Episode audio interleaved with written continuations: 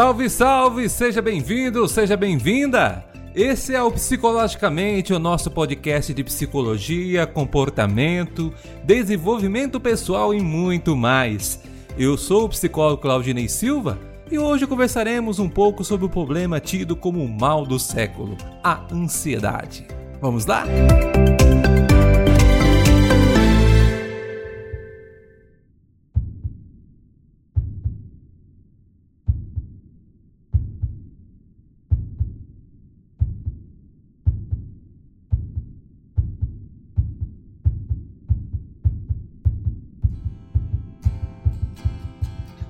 Quando pensamos no Zeitgeist, podemos escrever sem dúvida que dia a dia estamos nos tornando mais ansiosos.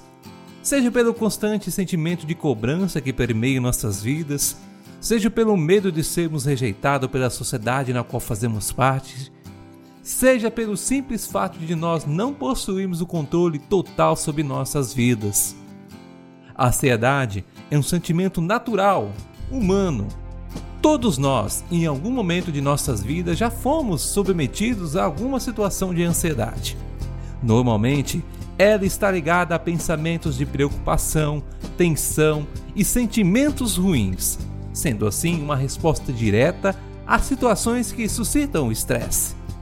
Ela é um estado normal e essencial para nossa sobrevivência, pois ela nos impulsiona a realizar projetos, prosperar e planejar o futuro.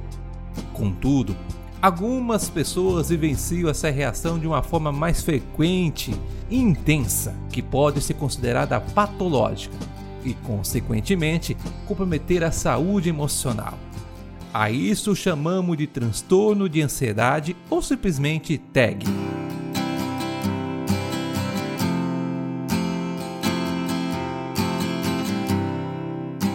O DSM-5 Manual de Diagnóstico e Estatística dos Transtornos Mentais, descreve que os transtornos de ansiedade são aqueles que compartilham características de medo e ansiedade excessiva perante a presença ou a ocorrência de um fato. Fatos no quais, em sua maioria, não podem ser nomeados, explicados, simplesmente são vividos. Essa descrição nos traz muitos questionamentos pois a maioria de nós já fomos submetidos a tais sentimentos e sensações.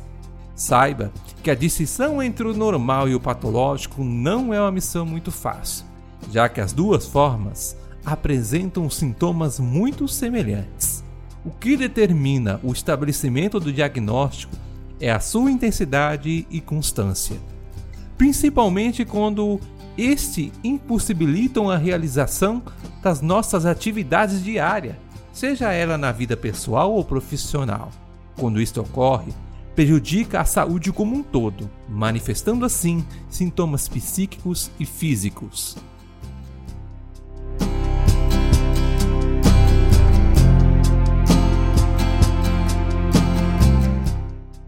Quando pensamos nos sintomas físicos, esses se manifestam com grande intensidade e frequência.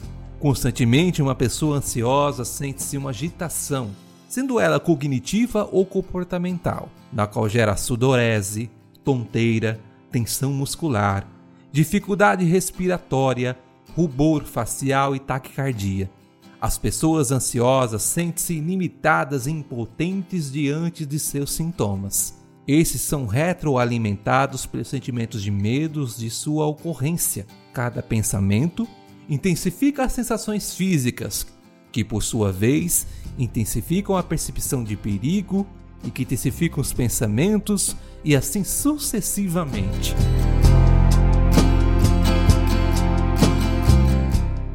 Já os sintomas psíquicos são relacionados principalmente na forma da pessoa lidar com sua vida e seu futuro. As pessoas com transtorno de ansiedade tendem a fixar em um ponto específico de sua existência, seja ele um pensamento ou um fato ou acontecimento específico, fazendo com que esse se torne o centro de toda a sua atenção, que esta vivência está envolta em um profundo medo, provocando o desenvolvimento de um padrão comportamental a ser realizado. Caso não tenha êxito, algo ruim pode vir a acontecer, que assim como nos sintomas físicos, é retroalimentado, gerando mais pensamentos, mais medos e assim por diante. Quanto à sua origem, não se sabe ao certo, pois algumas pessoas são mais propensas a ansiedades descontroladas do que outras. Alguns dos fatores que podem estar envolvidos nisso são os fatores genéticos, como histórico familiar e de transtornos de ansiedade, aspectos ambientais, por exemplo, passar por algum evento traumático ou estressante, a mentalidade ou modelo de pensamento, seja, a forma que a pessoa estrutura seus pensamentos ou linha de raciocínio, e, consequentemente, gente, como essa pessoa encara no dia a dia as suas vivências. E também outro fator muito motivador é as doenças físicas.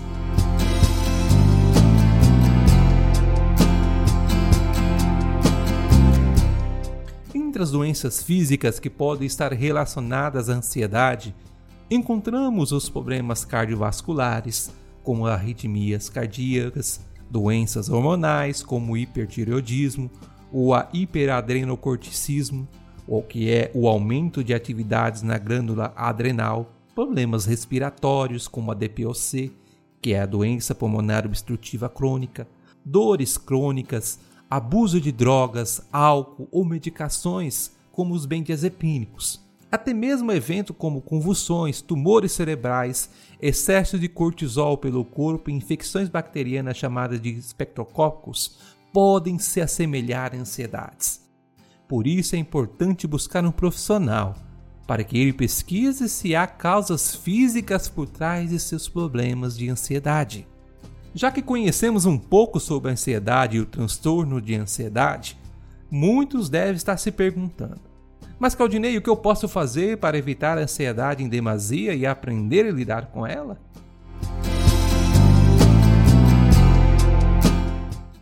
Saiba que atitudes do dia a dia podem auxiliar em muito o controle da ansiedade. O estabelecimento de novos hábitos é essencial uma alimentação balanceada, com baixo consumo de cafeína, açúcares, gorduras saturadas, bebidas alcoólicas e a realização de uma atividade física para romper com o sedentarismo são essenciais, assim como boas noites de sono e a restrição a pensamentos negativistas. E é lógico, gente, vamos cultivar pensamentos positivos. Isso faz a diferença.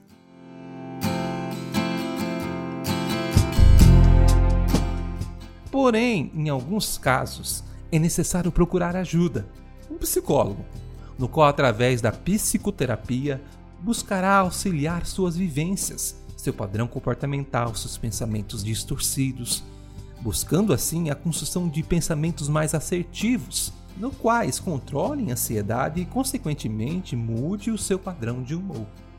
O processo psicoterápico auxiliará na construção de uma nova concepção sobre suas vivências, promovendo assim o processo de ressignificação de sua história. Fato que se dará através da construção de um novo olhar, uma nova forma de encarar suas dificuldades e as adversidades da vida. Então, se você apresenta algum dos sintomas descritos, procure ajuda. Te garanto que a sua qualidade de vida vai mudar e muito.